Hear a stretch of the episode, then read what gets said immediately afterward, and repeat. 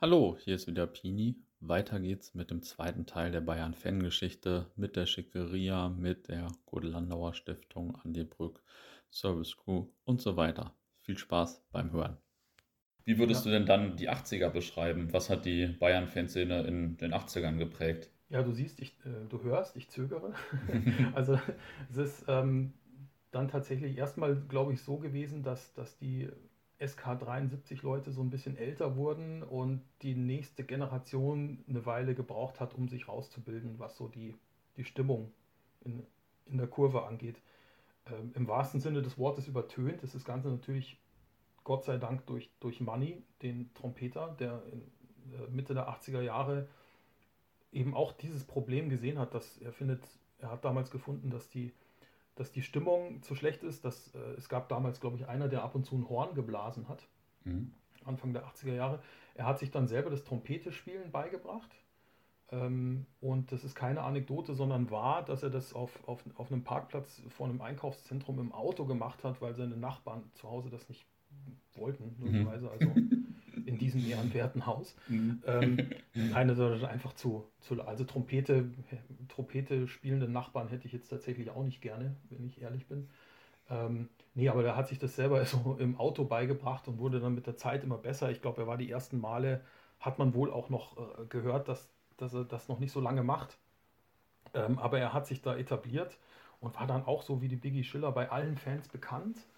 Und das ist dann auch so eine Zeit gewesen, da ähm, da war ich dann, da stand ich dann auch schon in der Kurve und wenn du den ersten Ton aus der Trompete gehört hast, dann hat jeder angefangen zu singen. Und das, also es war dann zum Beispiel sowas wie, wie ein Felsblock aus Granit, so mhm. wie einst Real Madrid. Mhm. Ja, was andere singen die erste Zeile ein bisschen anders. Ich, ich habe sie immer so gesungen. Ja. Ähm, eine Abwehr aus Granit hieß das bei uns, glaube ich. Genau, ja, mhm. ja.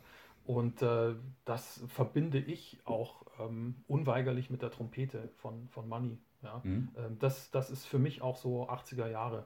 Mhm. Tatsächlich. Oder eben die Biggie, ähm, die damals immer unten am Zaun stand mit ihren langen schwarzen Haaren. Wir, und alle haben sie eigentlich immer nur die Indianerin genannt. ja, vielleicht, es ist jetzt vielleicht ein bisschen übertrieben zu sagen, aber vielleicht ist es auch so ein bisschen das Jahrzehnt der Einzelgänger-Fans gewesen. Mhm. Ähm, weil, aber das hat sich auch dann nur, durch, nur dadurch bemerkbar gemacht, dass vielleicht so eine große Organisation in den 80ern gefehlt hat, die wirklich so das Heft in der Hand hatte und gesagt hat, so wir machen jetzt mal Stimmung hier. Das hat oft nicht so gut geklappt. Das sagen haben Fans von damals auch selber. Mhm. Ähm, und jetzt ein bisschen weiter, Mitte der 90er entstanden ja auch die ersten ultraorientierten Gruppen. Ähm, bevor mhm. wir zu denen kommen, was war so die Ausgangslage vielleicht? Also warum entstanden die? Gab es da auch so ein Vakuum in der Fanszene ähm, oder wie war das da gerade so? Mhm. Ja, also ein Vakuum gefüllt hat dann tatsächlich wieder der Falk mit, mit ein paar Freunden, die dann Red United äh, gegründet haben. Also wir haben mhm. ja, was ich vorhin gesagt habe, die Geschichte mit der Jukebox, mit der Watscherei, mhm. mit dem 60-Fan. Das war damals in der Parkstraße im, äh, in der Schwanthaler Höhe, also westlich von der, von der Wiesen, von der Theresienwiese. Ähm, und ähm, das hatte aber nicht lange Bestand. Die Red Angels hatten dann einen Bunker, das war tatsächlich ein, ein Hochbunker, wo man ein paar Treppen runtergegangen ist äh, und da stand ein Flipper drin. Und mhm. also, also, es war eine richtige eigene Kneipe. Ähm, das gab es aber dann eben auch nicht lange wegen der Eskapaden der Red Angels. Und so waren die Fans immer auf der Suche nach so einer Heimat, wo man sich dann eben auch außerhalb der, der Spiele treffen kann. Und ähm, das gab es dann lange nicht. Und in den Mitte, Ende der 90er Jahre wurde eben Red United gegründet mit einer Location in Lyme, die dann schon mehr war als ein Fanheim, weil, weil das so groß war, dass da auch wirklich alle Platz hatten. Also dass man dann auch so in der Zeit, wo dann Premiere aufkam und so weiter, mhm. alle, die nicht mit aus, auf Auswärtsspiele gefahren sind, die konnten dann in der Hundertschaft das Spiel gemeinsam auf einer Großleinwand angucken und solche mhm. Sachen. Also es ist dann richtig eine Heimat geworden. Und in dieser Zeit waren auch die ersten jungen, ultranahen Fans dabei, die da aber dann auch den Platz bekommen haben, die ersten Choreografien zum Beispiel mhm. anzufertigen. Das hat alles in Leim dank äh, Red United stattgefunden und auch, weil du Andy Brück schon erwähnt hast, die Red Munichs, die Allesfahrer des FC Bayern kommen eigentlich auch von dort, die kommen eigentlich auch ähm, sozusagen geboren in Leim ja, mhm. bei Red United. Mhm. Ja. Oh, okay. das, ist, das ist der Einstrang, das ist sozusagen was in München passiert ist. Und das andere, was mir auch so, so Mitglieder von Club Nummer 12 erzählt haben, die von Anfang an dabei waren, also der Dachverband ähm, der aktiven Fanszene heute, das war ja auch damals schon alles sehr ultranah, ähm, hat auch viel dazu äh, beigetragen, die, die, die geografische Nähe zu Italien. Also dass mhm. man sagt, ich fahre, wenn Bayern am Samstag gespielt hat und die Bayern Amateure spielen am Sonntag nicht, dann fahre ich mal, dann setze ich mich mal kurz in den Zug und schaue mir irgendwie, keine Ahnung, äh, irgendwas in, in Verona oder in Mailand an, irgendein Spiel.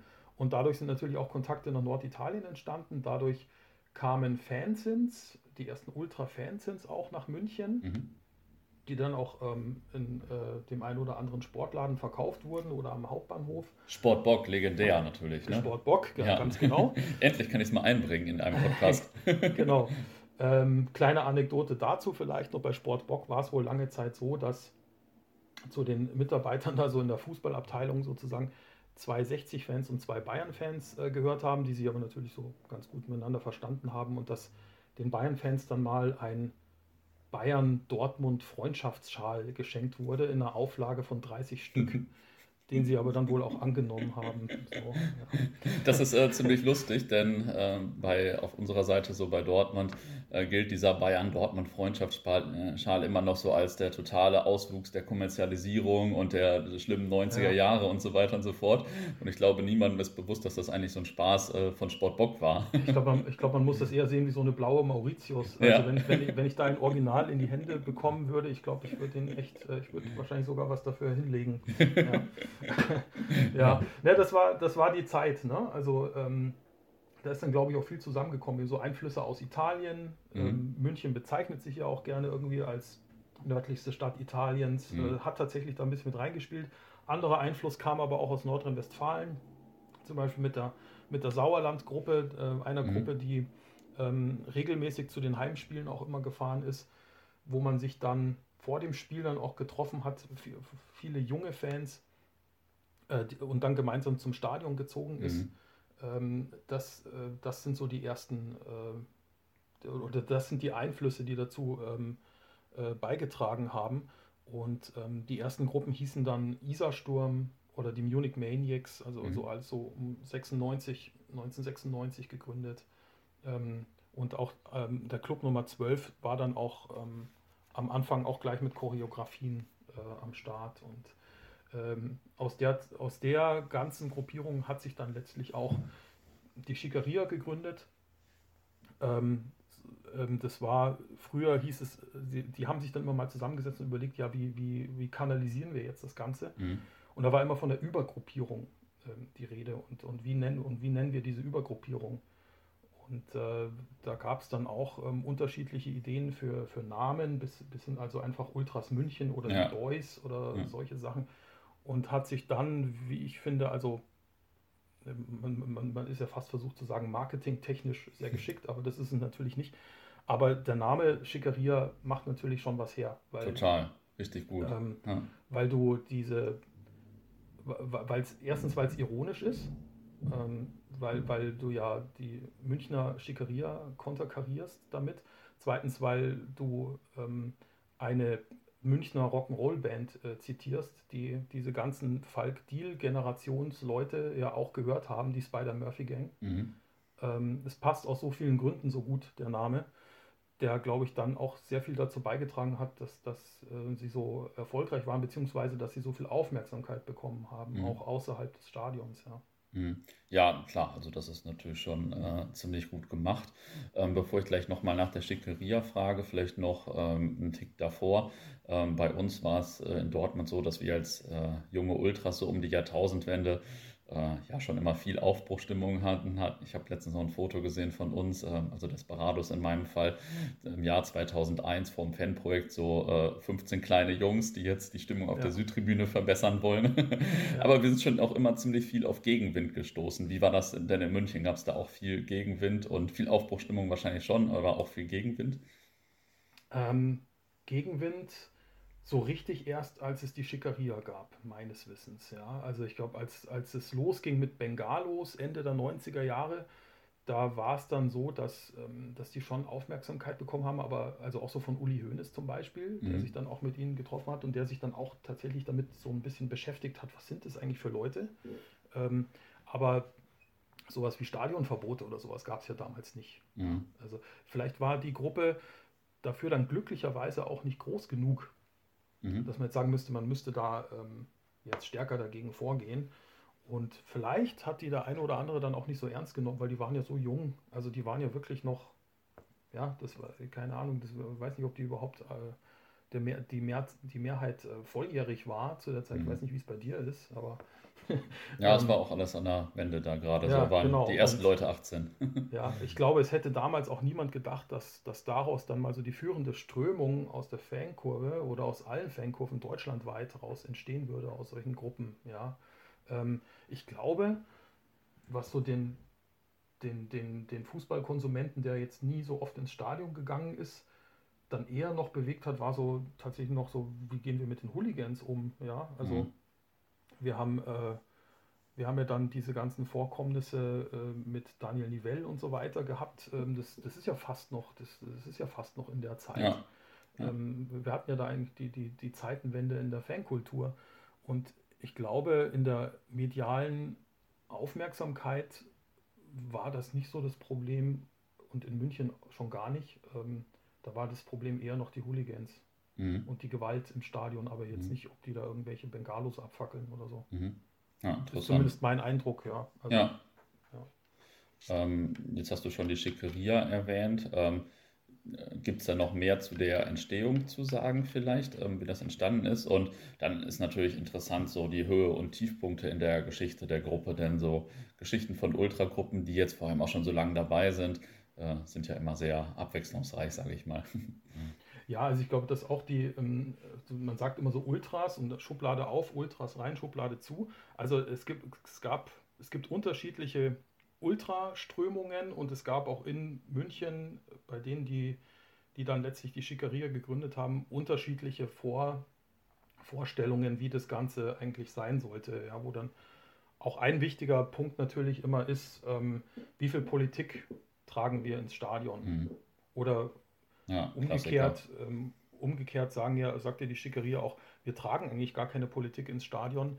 Äh, wir reagieren ja nur auf die Missverhältnisse oder äh, die, die wir sehen oder hören, Mhm. zum Beispiel in Form von ähm, rassistischen Äußerungen und so weiter. Ähm, und das, das war, glaube ich, ein ziemlich langer Prozess, ähm, bis, sich, bis sich die Schickeria da äh, gefunden hat. Mm, Und ich glaube, dass dann eben auch die von dir erwähnten Höhepunkte und Tiefpunkte oder wie immer man es nennen will, da wahrscheinlich auch dazu beigetragen haben, sehr stark, wie, wie sich die Schickeria entwickelt hat. Mhm. Ähm, namentlich das äh, Sommertheater, ja, ähm, wo es, wo es da, das war so eine, eine große oder die erste große Konfrontation auch mit dem Verein, weil nach dieser Meisterfeier ähm, auf der Leopoldstraße dann eben irgendwie ein, ein Polizist angegangen wurde. Das wurde ja auch nie ähm, so letztendlich im Detail geklärt, was da, was da genau passiert ist, aber es flog eine Bierflasche in Richtung eines Polizisten, der die Straße räumen wollte. So wird es, ähm, so stand es zumindest im Polizeibericht. Und äh, das hat dann zu, zu ähm, Stadionverbot ähm, oder Sperrung von Jahreskarten äh, geführt im, im, im großen Stil, ja. Ähm, was dann medial sehr hochgekocht ist in München und ähm, sich da viele Journalisten auch auf die Seite der Fans gestellt haben, dass das so nicht möglich ist, äh, sodass dann am, zum Beginn der nächsten Saison am ersten Spieltag ein Schalter geöffnet wurde am Olympiastadion, wo oben drüber ein Zettel stand, den haben wir auch im Buch, gesperrte Jahreskarten. Mhm. Also alle mit gesperrten Jahreskarten konnten dort ihre Jahreskarte wieder abholen. Ja, ähm, ja. und das, das, war, ähm, das ist, war tatsächlich der Beginn so einer wellenartigen Entwicklung, dass sich Schickeria und FC Bayern, der Verein, die Vereinsführung, immer wieder näher kommen und immer wieder voneinander entfernen. Äh, es gab, gab, ja verschiedene ähm, Eskapaden dann auch. Es gab einmal äh, auf einem auf einem Rastplatz ähm, einen Vorfall, wo, ein, Mhm. wo eine unbeteiligte Frau ähm, äh, ihr Augenlicht verloren hat, ein Auge verloren hat durch, durch, durch einen Flaschenwurf äh, von einem Schickeria-Mitglied. ähm, wo sich der Verein natürlich dann sofort immer distanziert und, Ja. das er ähm, richtigerweise auch machen muss. Ja. Ähm, das, das gibt es aber natürlich äh, wahrscheinlich bei fast jeder Ultragruppierung, dass, Mhm. dass solche Dinge passieren und dass der Verein dann immer ähm, sich positionieren muss und das dann mal so und mal so macht. Also in, in vielen Fällen hat dann, glaube ich, der Uli Hoeneß seine Geduld verloren mit der Schickeria. Ähm, ich glaube, ich weiß nicht, ob das so jetzt außerhalb Münchens so bekannt ist. Karl-Heinz Rummenigge versteht sich im Prinzip sehr gut mit den Ultras, mit Hm. der Schickeria. als Das überrascht da, mich jetzt eher. Da besteht, da, best, Hm. da, da bestand, sage ich mir jetzt mal besser, immer ein, ein Mhm. guter und naher Kontakt, wo man jetzt tatsächlich erstmal gucken muss nach Hoffenheim, nach den Hurensohn-Bannern, ob das Ja. tatsächlich noch Bestand hat. Wir, kann man tatsächlich im Moment nicht sagen, weil, weil ja auch wegen Corona gerade irgendwie Funkstille ist, Mhm. ähm, ob, ob das gekittet werden kann, was, was da ähm, auseinandergegangen ist an dem Tag. Aber davor zumindest war es so, dass man sehr gut äh, miteinander reden konnte. Mhm. Ja. Und ähm, das hat natürlich auch damit zu tun, dass die Schickeria ja auch ähm, sozusagen die Übergruppierung für die Kurt-Landauer Stiftung ist, die Mhm. sich ähm, sehr stark eingesetzt hat äh, für die Bewusstmachung der jüdischen Geschichte des FC Bayern. Ähm, äh, namentlich, also vor allem eben äh, mit der Person Kurt Landauer auseinandergesetzt hat und seine Rolle für den FC Bayern. Dieses Geschichtsbewusstsein ist etwas, was Rummenigge auch ähm, super findet, dass, die, Mhm. dass die Fans das machen. Mhm. Auf der Ebene versteht man sich dann eben sehr gut und auf der Ebene Gewaltbereitschaft versteht man sich dann eben nicht so gut. Ja, klar. Das äh, sind ja auch sehr unterschiedliche Seiten einer Medaille, sage ich mal, bei Ultras. Ja. Ähm, ich frage gleich zu ein paar Themen noch mal ein bisschen nach, aber was veränderte sich durch den Umzug vom Olympiastadion in die äh, Arena eigentlich in der Fanszene? Also das ist ja noch mal ein krasser Wechsel. Ja, ja, wir haben ja auch vorhin gesagt, dass, dass die äh, Fans das alle mit überwältigender Mehrheit befürwortet haben, dass, dass dieser Umzug stattfindet. Mhm. Als er dann aber stattgefunden hat, natürlich überhaupt nicht mehr, weil sie Mhm. gemerkt haben, dass ihre Fan, ähm, also die Struktur, die sie im Stadion hatten, komplett auseinandergerissen wurde. Ähm, ähm, hauptsächlich dadurch, es gab noch andere Gründe, aber hauptsächlich dadurch, dass ja dann plötzlich Fans in der Nordkurve auch stehen sollten. In, in München, in der Allianz Arena ist es ja so, dass die Gästefans in einer Ecke ganz oben unterm Stadiondach äh, stehen und dass ähm, die Fans, die, die Bayern-Fans sowohl in der Südkurve als auch in der Nordkurve stehen. Da waren dann plötzlich Leute, die jahrelang, jahrzehntelang nebeneinander standen, durften jetzt nicht mehr nebeneinander stehen, weil sie eben die Jahreskarten so zugewiesen bekommen haben. Und ähm, dann eben auch die Schick, gerade die Schickeria oder Club Nummer 12 gesagt hat, ähm, das ist schon auch ein Grund, warum äh, bei uns die Stimmung nicht so gut ist wie bei anderen. Ja? Mhm. Das, ihr habt uns auseinandergerissen. Aufgrund einer fixen Idee, weil Rummenigge oder Hoeneß mal in Südamerika gesehen haben, dass man das so macht mit Fans auf beiden Seiten. Ja. Das machen wir jetzt auch, das ist doch super. Ähm, dann hat wahrscheinlich noch irgendein PR-Heini dazu gesagt, so ja, das finden wir auch äh, super und das ist auch wahrscheinlich für die Fernsehkameras ganz toll, wenn man das so macht. Ähm, und da wurde mit den Fans überhaupt nicht äh, gesprochen, da wurden die Fans komplett übergangen.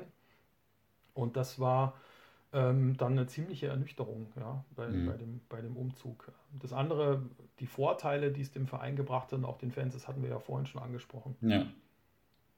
Ja. Ja, das glaube ich. Also, äh, ja gut, ich habe eh immer so ein bisschen die Nostalgiebrille auf, sage ich mal. Und da ist die äh, Arena natürlich jetzt nicht das Lieblingsstadion, sage ich mal. Nee, sehe ich, sehe ich tatsächlich auch so. Ja, ähm, es ist ja auch so ein, einer der ersten unpersönlichen Kästen gewesen, so außerhalb äh, von, also so an, eigentlich nur an der Autobahn ähm, und, und ähm, nicht mehr so überhaupt nicht so ins Stadtleben integriert, äh, so wie man es mit vielen Stadien oder Arenen hat, die danach gebaut wurden. Ja, das war so eins der ersten. Sieht vielleicht noch ein bisschen origineller aus als so der, äh, der normale Bau, äh, Arena-Baukasten, irgendwie Mhm. so. Äh, und, und dann lässt sich über Geschmack streiten und dann hat man wenigstens ein Thema. Aber ja, also die Stimmung ist tatsächlich besser als im Olympiastadion, muss man sagen. Aber das Mhm. liegt ja auch nur daran, dass man näher am Spielfeld ist und ansonsten eigentlich nichts. Hm, ja, ja klar. Also ich äh, bin da jetzt, wie gesagt, nicht so ein Freund von so modernen Stadien. Gleichzeitig erinnere ich mich, ich war, glaube ich, acht oder neun Mal im Olympiastadion, äh, bin relativ häufig äh, nass geworden oder äh, es hat geschneit oder dann, äh, wenn es geschneit hat, konnte man zum Teil das andere Tor auf der anderen Seite halt nicht mehr sehen und so weiter. Also hat immer alles zwei Seiten. ähm, Tatsächlich so, ja. Also im Olympiastadion ging es mir auch so, wenn Bayern ein Tor auf die Nordkurve geschossen hat dann hat man es oft nicht gesehen und musste schnell mit der S-Bahn nach Hause, um es in der Sportschau zu sehen. ja, ja. ähm, nachdem wir die Geschichte jetzt ja so ein bisschen linear durchgegangen sind, ähm, habe ich aber noch ein paar Fragen zu weiteren Punkten. Ja. Und ähm, interessant ist vor allem natürlich auch das Verhältnis zu den Fans von 1860 München. Mhm. Wie hat sich das denn so im Laufe der Zeit entwickelt? Ab wann kann man von einer Rivalität sprechen vielleicht? Ja, ähm, teilweise bin ich immer überrascht, wie groß die Rivalität dann letztlich geworden ist, weil man sich ja gar nicht so oft über den Weg gelaufen ist. Ne? Also mhm. Also in großen Zeiten des FC Bayern waren die 60er ähm, dann lange Zeit in der zweiten Liga, zwischenzeitlich in der drittklassigen Bayernliga. Ähm, es ist auch so, was ja vorhin schon angeklungen ist, in den 10er und 20er Jahren, da waren dann oft die, die, die Rivalität mit Wacker München, was ja bis in die 80er, mhm. 90er Jahre hinein noch ein sehr bekannter Club in München war, mit der, der Blaustern, der bekannte Blaustern als Markenzeichen. Da war die Rivalität teilweise höher äh, mit Bayern, was einfach immer nur daran liegt, wer gerade die Nummer 1 und die Nummer 2 in der Stadt ist. Ja? Ähm, äh, und dass man sich dann daran abarbeitet. Also man hat, ich sehe das jetzt zum Beispiel in der dritten Liga auch, dass diese Rivalität zwischen 1860 und Unterhaching oder 1860 und Türkgücü gerade wächst, weil man eben mhm. in derselben Liga spielt mhm. und weil es darum geht, wer ist die Nummer 2 in der Stadt. Ja. Und mit ja. der Nummer 1 legt sich mittlerweile niemand mehr an. Also den FC Bayern hasst man als 60-Fan, aber das ist trotzdem, es ist in dem Sinn gar keine Rivalität mehr. Es ist halt einfach nur, ja, wir wollen mit denen nichts zu tun haben. Mhm. Ähm, und das hat offensichtlich ein paar Auslöser gebraucht, um diese Rivalität wirklich herausstechen zu lassen. Und das, ist, das liegt natürlich in der Zeit in den 70er Jahren im Olympiastadion, als, als die ersten Derbys im Olympiastadion gespielt haben. Weil ähm, als man sich im Grünwalder Stadion getroffen hat, äh, Bundesliga-Zeiten Ende der 60er Jahre, da ist man ja teilweise noch friedlich nebeneinander gestanden im, im selben Block. Ja, ähm, mhm. da ist nichts passiert. Da hat man sich auf, der, auf dem Weg zum Stadion in der Straßenbahn hat man gegenseitig gefrotzelt, hat sich gegenseitig geärgert, aber das hatte immer noch was Nettes. So, ja. Das, also, ähm, das ist in den 70er Jahren durch die Rocker gekommen, meines Erachtens. Man sagt, ähm, am Olympiaberg oder eben an der U-Bahn, ähm, Olympiazentrum, an der U-Bahn-Station, haben die einen auf, den andern, auf die anderen gewartet und die dann überfallen und es kam zur Schlägerei und ähm, das nächste Mal sagt man dann eben, boah, denen zeigen wir es aber. Ähm, und dann kommt es zur nächsten Schlägerei. Und dann sind es eben so Geschichten wie die aus der Parkstraße an, an der Jukebox, die, die dann auch dazu beitragen.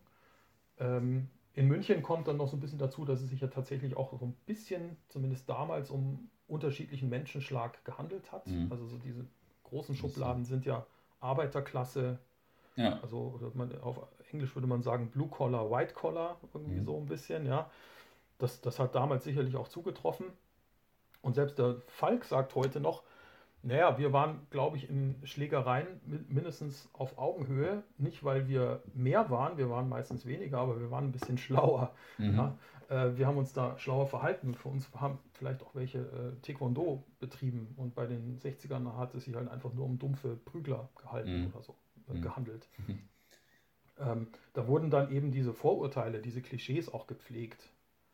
Und das ist, wird irgendwann zum Selbstläufer. Und der hat, ähm, das funktioniert in einer Stadt wie München, glaube ich, auch verdammt gut, wo du eben viele reiche Menschen hast, aber auch Arbeiterviertel, mhm. ähm, sich dann mit so einem Club zu identifizieren, ähm, je nachdem, wo du herkommst. Es ist im Übrigen so, weil ich glaube, du ähm, wir hatten auch schon mal drüber gesprochen, wer hat denn eigentlich mehr Fans in München? Mhm. Ähm, natürlich hat der FC Bayern mehr Fans, ist ja klar. Also ja. viel mehr Fans, das sieht man ja allein an den Zuschauerzahlen. Ja. Aber der. Haupttribünen- oder Gegentribünen-Fan bei 1860 ist definitiv lauter. Mhm. als der Bayern-Fan. Deswegen werden die auch außerhalb des Stadions, glaube ich, ein bisschen mehr wahrgenommen immer noch, obwohl es mhm. weniger sind. Mhm. Ja, das ist ja immer so, das ist ja immer ja. so äh, der Punkt. Man sagt, in München selbst sind die Leute alle, alle 60 Fans und die Bayern kommen alle von außerhalb, was äh, wahrscheinlich gar nicht stimmt, aber das ist ja schon so was, was so in den Jahrzehnten irgendwie so mitschwingt quasi. Ja, ein bisschen stimmt es ja schon. Ne? Also mhm. in den 60er Jahren, die erst die hier die Urzelle, die angesprochene, da kommen viele aus, ähm, ähm, aus dem Umland. Mhm. Ähm, die, die ja dann auch so die Spitznamen haben. Das gibt es ja teilweise heute noch, dass die Leute den Spitznamen aus ihrem Ort haben, so der Brucker, der Reichenhaller, mhm. so, so hießen die damals. Mhm. Wo der 60-Fan kam schon meistens aus äh, Giesing, aber es gab natürlich auch ähm, Bayern-Fans aus Giesing. Mhm. Äh, Hat es schon immer gegeben, selbstverständlich. Mhm. Aber dann haben Bayern und 60 äh, Leute oder zumindest so die Freunde der dritten Halbzeit dann ja auch mal äh, ein bisschen zusammengearbeitet quasi, kann man sagen, ja. also in der Service Crew. Ähm, wie ist das denn passiert und wie wurde das so ähm, wahrgenommen von den anderen in der Szene? Also passiert ist das, glaube ich, tatsächlich aus Personalmangel, dass, man sich, dass man sich zusammengetan hat, dass man gemerkt hat, ähm, äh, gemeinsam sind wir stärker im wahrsten Sinne des Wortes. Und für die 1860-Fans kam natürlich noch dazu, dass sie dieses Erlebnis ja jahrelang nicht hatten, mhm. irgendwie mal nach Schalke zu fahren oder nach Hamburg oder so, sondern die mussten nach äh, Ampfing oder Fürstenfeldbruck, wo ich herkomme. Da hat dann mhm. 1860 auch mal gespielt. Aber die, die hatten halt dann irgendwo auch nicht die, die Möglichkeit, diese Art von Fankultur zu entwickeln und war für sie vielleicht noch mehr ein guter Grund als für Bayern-Fans, sich da zusammenzutun. Mhm. Ähm, wir sprechen hier ungefähr übrigens, glaube ich, von 30 Leuten, vielleicht in der Spitze, zu Spitzenzeiten auch mal ein paar mehr. Mhm. Ähm, was die älteren Fans natürlich überhaupt nicht verstanden haben, dass die sich da zusammentun und gemeinsame Sache machen.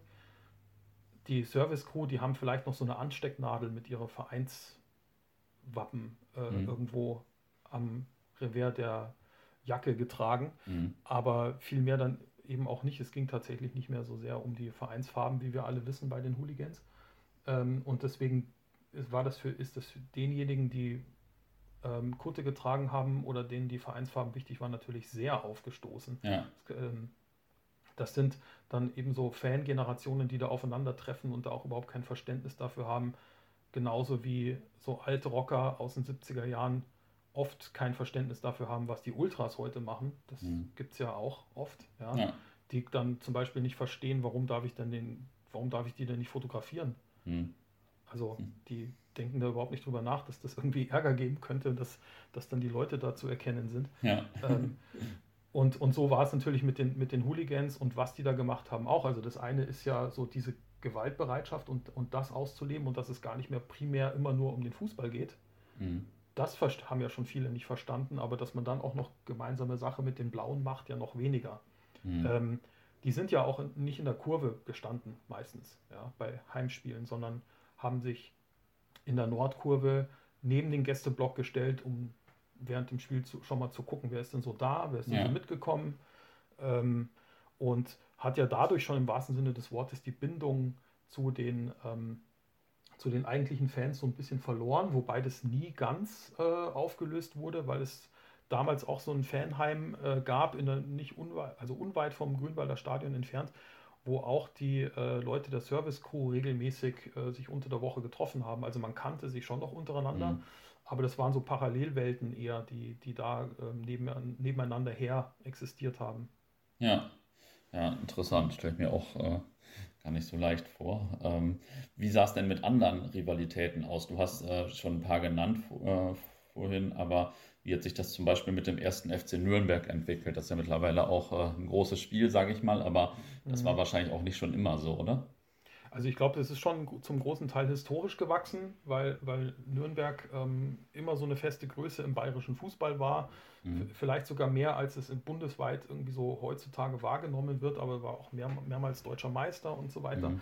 Ähm, dass, dass, ähm, dass daher so die, die Rivalität kommt, auch teilweise von, von Spielern, die gewechselt haben. Ich habe ich hab auch übrigens ähm, meine, meine Karriere als Auswärtsfahrer, die war ganz schnell wieder beendet, weil ich damals bei diesem, ja, man muss ja leider sagen, legendären 4 zu 0 des ersten FC Nürnberg gegen den FC Bayern 1989 dabei war. Und dann mhm. hatte ich das Gefühl, da, ähm, das bringt kein Glück, wenn ich auf Auswärtsfahrten mitfahre. Dann, ich weiß noch, wir haben danach das ganze ähm, Graffiti-Zeug da verbrannt. Das, das war dann noch während dem Spiel, glaube ich, dann noch so ein Feuerhaufen in der, mhm, okay. Kurve irgendwie so. Ähm, ziemlich frustrierender Abend. Ich habe dann gesehen, das habe ich dann eine Weile wieder vergessen. Damals war Hermann Gerland Trainer vom 1. FC Nürnberg. Mhm. Und Hansi Flick hat für Bayern gespielt.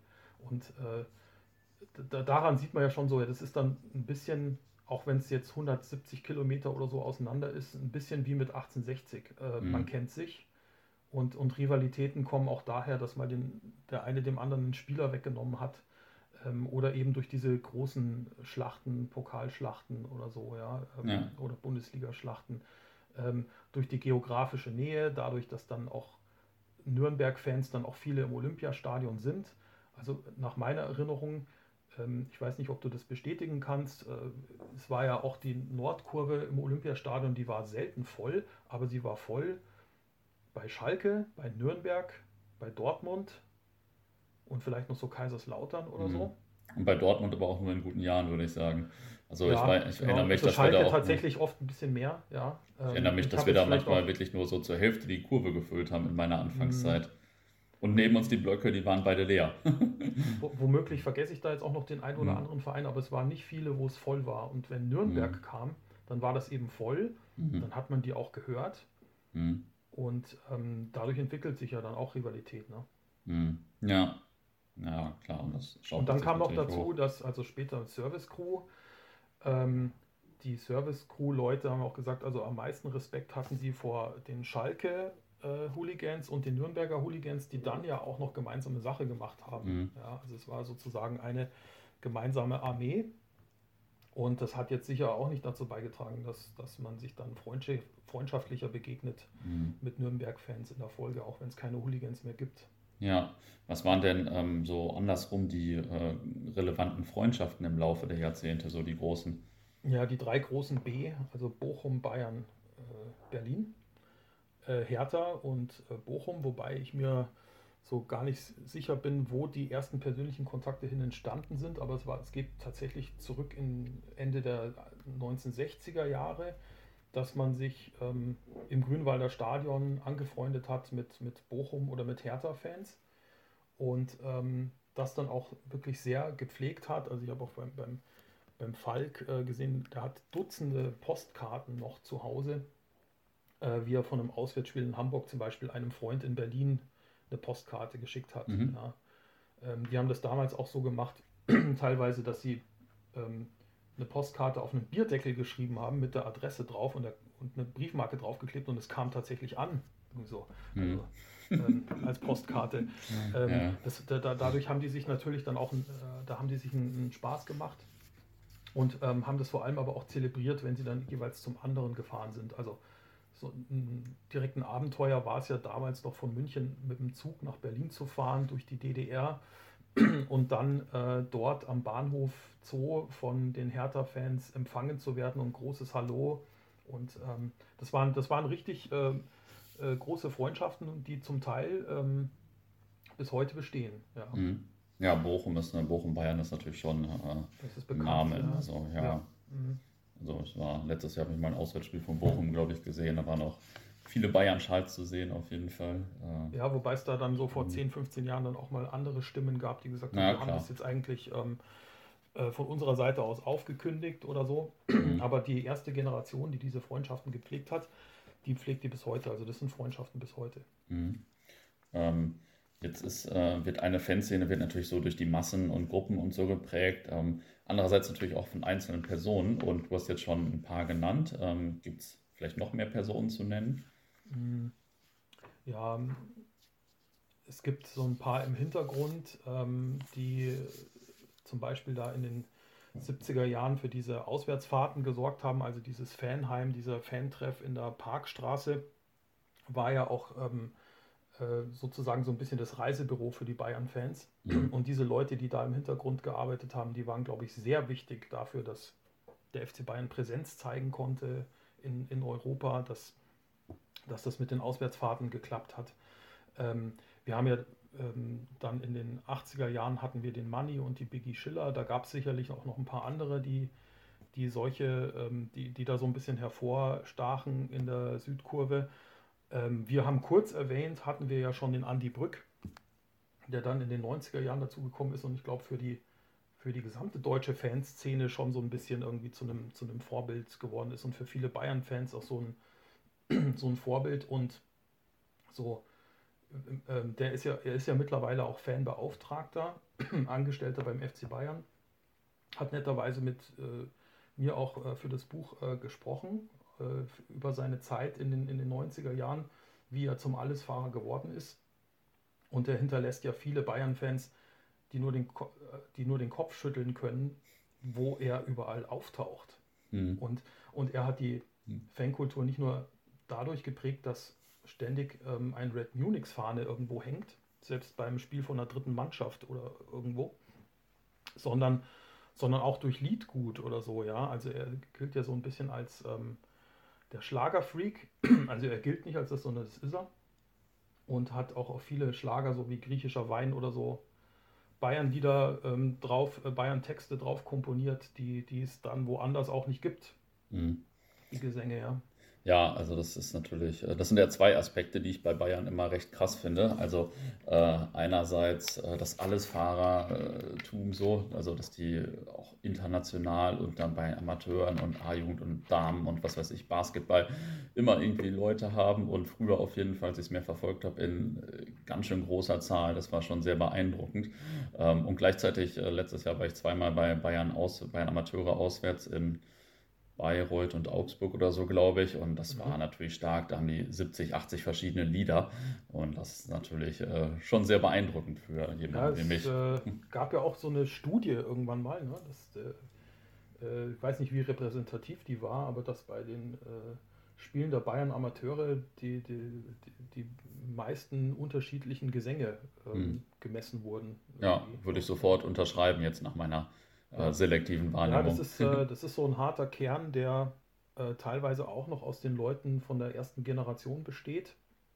Den Leuten, die eben immer noch gerne ins Grünwalder Stadion äh, gehen und das als ihre Heimat ansehen, als die ursprüngliche Heimat.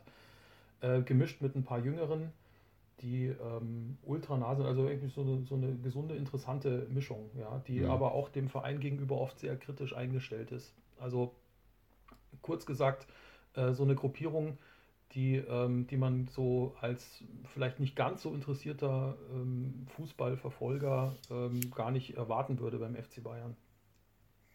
Ja, das ist, äh, das habe ich mir ja auch noch äh, bei meinen Fragen aufgeschrieben. Ähm, das ist, ist ja ziemlicher Sprengstoff eigentlich oder Konfliktstoff, sage ich mal. Ein Verein, der sich immer mehr globalisiert und äh, entsprechende Gelder akquiriert und mit Katar was macht und so weiter und so fort. Und andererseits eine schon kritische Fanszene, die also auch kommerzkritisch ist und so weiter. Ähm, wie hat sich das denn im Laufe der äh, Jahre oder Jahrzehnte vielleicht so entwickelt, das Verhältnis zwischen Vereinsführung und Fans? Du hast vorhin schon ein bisschen was dazu gesagt zu Rummenigge, aber ähm, sag vielleicht nochmal was zum, zum Laufe der Jahrzehnte quasi. Ja, ich glaube, es ist ein ewiger Spagat zwischen Mir san mir und, und Mir san international. Ähm, äh, der, der sich im, im Stadion äh, ja auch manifestiert, in Form dessen, dass der Verein äh, immer mehr will, dass das äh, Touristen aus dem Ausland kommen, ähm, Tickets kaufen und dann auch neue Trikots äh, kaufen und so weiter. Und der klassische Fan genau an der Stelle sagt, das darf ja wohl nicht, das kann ja nicht wahr sein. Also wir, wir sind die ganze Zeit hier und Leute ähm, irgendwo aus Katar, äh, Touristen aus dem arabischen Raum oder aus Asien werden hofiert und sollen ins Stadion kommen und ähm, äh, dadurch werden Plätze im Stadion ähm, ähm eben dann frei für, für Touristen, die eigentlich den jahrzehntealten Fans gehören. Da, da zeigt sich, da manifestiert sich, glaube ich, dieses Problem, da wird es sichtbar im Stadion sozusagen. Und ähm, der FC Bayern muss halt eben sehr darauf achten, und da habe ich jetzt auch versucht, das im, im letzten Kapitel des Buches so rüberzubringen, dass er immer wieder Spieler hat, mit denen sich die heimischen Fans identifizieren können. Das muss kein äh, Bayer per se sein, der dann total bayerisch äh, spricht. Oder das, das, so, so einen wie Thomas Müller gibt es vielleicht auch nur einmal. Ähm, aber es muss irgendwie Identifikationspotenzial da sein das ähm, dem Verein die Möglichkeit gibt, ähm, so, so authentisch zu bleiben, wie das früher war, trotz der ganzen Internationalisierung, trotz des ganzen Kommerzes drumherum. Weil sonst ähm, wird irgendwann die Stimmung im Stadion äh, weg sein. Und das ist eine Entwicklung, die wir teilweise wahrscheinlich in, in Spanien ja schon haben, mhm. vor allem bei den großen Vereinen. Äh, und sich der deutsche Fußball insgesamt und, und die Vereinsführung des FC Bayern die Frage stellen muss, wie weit sie das eben mitmachen wollen. Ja, ja. ja das ist auf jeden Fall immer so ein Thema. Ja. Ähm, du hast vorhin kurz angerissen die Kurt-Landauer Stiftung. Sag vielleicht mal noch ein paar Sätze äh, zur Kurt-Landauer Stiftung und äh, vielleicht auch erstmal, wer Kurt Landauer war und wie er überhaupt wieder so ins Blickfeld gerückt ist. Ja, also Kurt Landauer war ein jüdischer Präsident des FC Bayern, mehr also on und off immer wieder Präsident und einmal eben off, weil er ins äh, KZ Dachau geschickt wurde und dann ins Exil in die Schweiz gegangen ist während des Zweiten Weltkriegs und dann aber eben zurückgekommen ist und maßgeblich daran beteiligt war, den FC Bayern nach dem Zweiten Weltkrieg wieder mit aufzubauen. Und ähm, das Wichtige an der Kurt Land, also es haben dann eben Fans, ähm, ähm, Schickeria-nahe Fans, haben sozusagen diese Geschichte wieder ausgegraben äh, zusammen mit Schulze Marmeling, der ja auch für den Werkstattverlag dann darüber über Kurt Landauer ja auch mehrere Bücher geschrieben hat. Ähm, mhm. Die beiden haben sich da so, die beiden Seiten haben sich da ein bisschen so gegenseitig motiviert, da auch weiter zu recherchieren und, und das weiter aufzuarbeiten, bis die Vereinsspitze das eben auch mitbekommen hat und, und das auch stark gefördert hat. Und so gibt es mittlerweile einen Kurt Landauer Platz vor dem Stadion. Es gibt eine Kurt Landauer Statue am, am Trainingsgelände, die sozusagen beim Training zuschaut, die genau in Richtung wo Kurt Landauer äh, den, den Spielern auf dem Trainingsplatz zuschaut, was sie da machen. Und ähm, äh, das Wichtige an der, meines Erachtens, das Wichtige daran ist, dass man ähm, nicht nur sagt, nicht nur in Anführungsstrichen, äh, wir sind gegen Rassismus, wir sind gegen Ausgrenzung jeglicher Form, sondern dass man zeigt, es war historisch schon immer so, dass Juden oder andere Minderheiten zu, zu diesem Verein, zu diesem Fußballverein, zu mhm. unserer Stadt, zu unserer Gesellschaft gehört haben. Deswegen finde ich auch das, was die Kurt-Landauer Stiftung transportiert, so wichtig. Dass man, weil es eigentlich ähm, viele schon mittlerweile leider voraussetzen, ja, das ist, das ist getrennt voneinander. Wir sind, wir sind irgendwie getrennte Gruppen. Irgendwelche Minderheiten, die gehören mhm. nicht zu uns. Und das stimmt einfach nicht. Es war schon immer so, dass die dazugehört haben.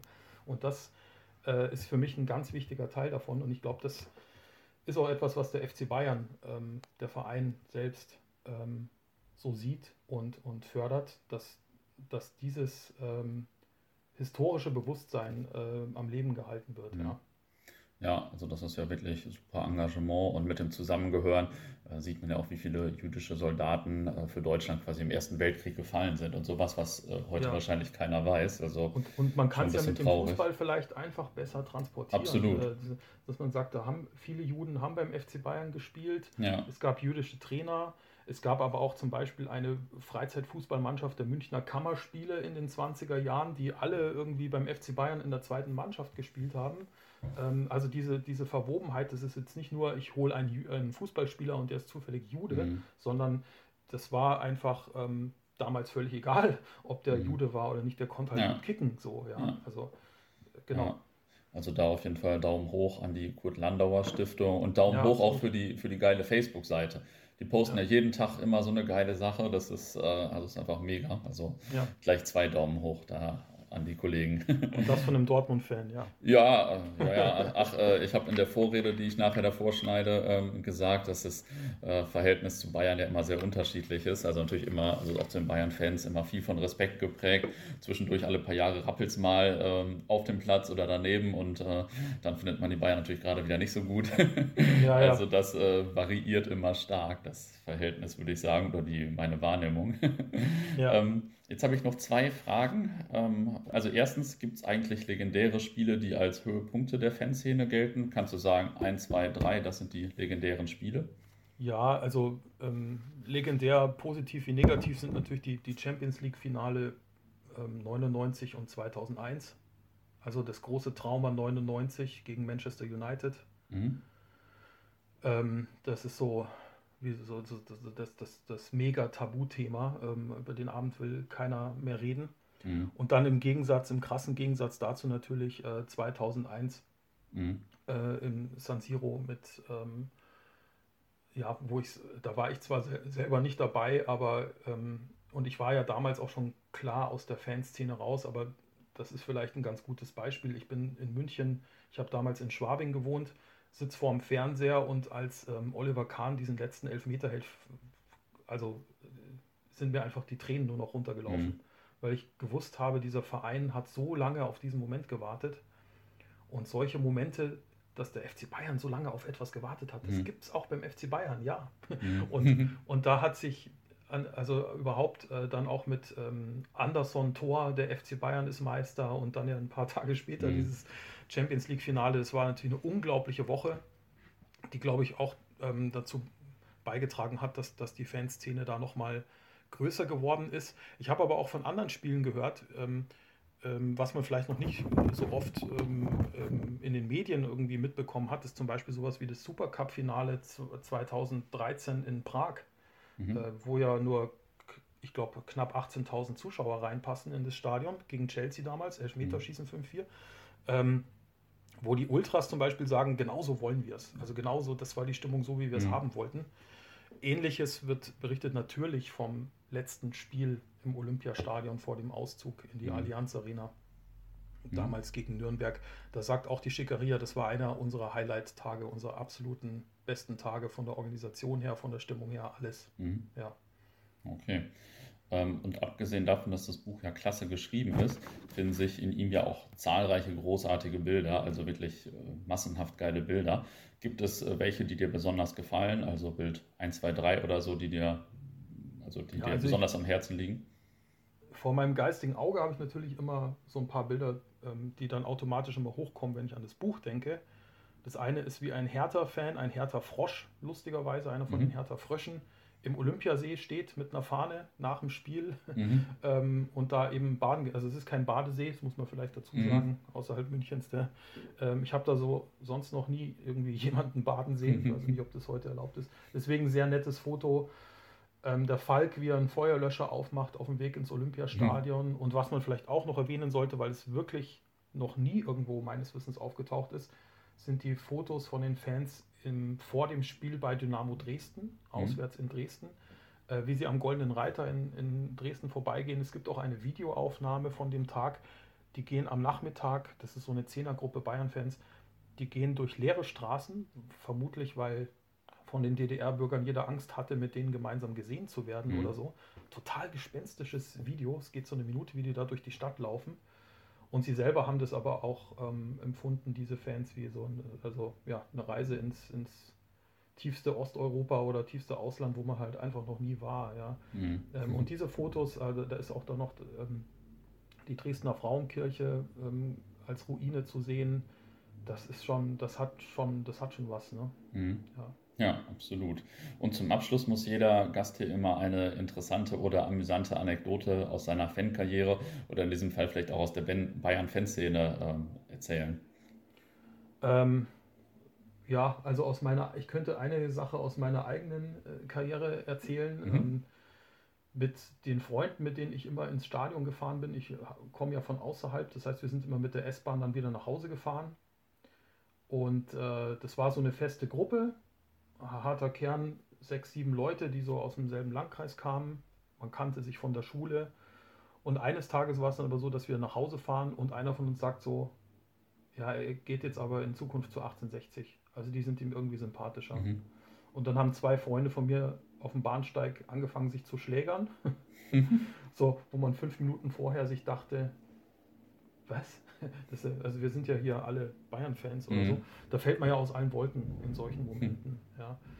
Und, und eine Geschichte vielleicht noch aus dem Buch, ähm, äh, weil der auch, weil der Klaus Billmeier jetzt noch so ein bisschen zu kurz gekommen ist. Der Klaus Billmeier ist einer von den allerersten in der Westkurve unter der Uhr, ähm, der auch dann später immer noch, weil er Giesinger ist, ein roter Giesinger, immer ins Grünwalder Stadion gegangen ist, auch zu den Derbys oder auch mal zu 1860 so inkognito und es tatsächlich geschafft hat, durch den Kabinengang in den Innenraum zu gelangen und den Stofflöwen der 60er, hm. der immer hinter dem Tor steht oder stand im Grünwalder Stadion, zu klauen und dann in einer Verfolgungsjagd über den mittleren Ring äh, diesen, äh, diesen Löwen zusammen mit ein paar Kumpels in dieses äh, Fanheim äh, gebracht hat, in dieses Giesinger Fanheim, der dann eingelöst werden sollte. Die haben dann den 60-Fans geschrieben, ja, ich glaube, es waren irgendwie 10 Kasten Bier und 2 Kilo Leberkäse. äh, dann kriegen sie den Löwen wieder. Dann haben sie den, den Löwen wiedergegeben und es wurde nie eingelöst. Mhm. Also so viel zum Thema, was halten Bayern-Fans von 60-Fans. Die haben dieses Bier nie bekommen, die haben den Leberkäse nie bekommen und sind auf ewig sauer. Hm. Okay, ja, top. Danke für die Anekdote und für das Interview. Gerne, ich danke. Ja, hat großen Spaß gemacht. Vielen Dank. Das waren die zwei Teile zur Bayern-Fangeschichte. Ähm, ich denke, ich habe das jetzt nicht so explizit abgeklärt, aber vielleicht könnt ihr auch immer noch ein Exemplar des Buchs gewinnen, wenn ihr euch in den Newsletter des Werkstattverlags eintragt. freuen die Kollegen sich auf jeden Fall, denke ich, und kommt bestimmt ab und zu mal interessante Post. Wir hören uns in den nächsten Tagen wieder und falls euch dieser Podcast gefallen hat, dann freue ich mich natürlich, wenn ihr uns irgendwie teilt oder euren Bekannten davon erzählt oder wie auch immer. Ähm, denn bei uns steckt da schon immer ganz schön viel Aufwand dahinter mittlerweile. Und deswegen freuen wir uns sehr, wenn ihr uns da mit ein bisschen Reichweite oder wie auch immer unterstützt. Viele Grüße und bis demnächst.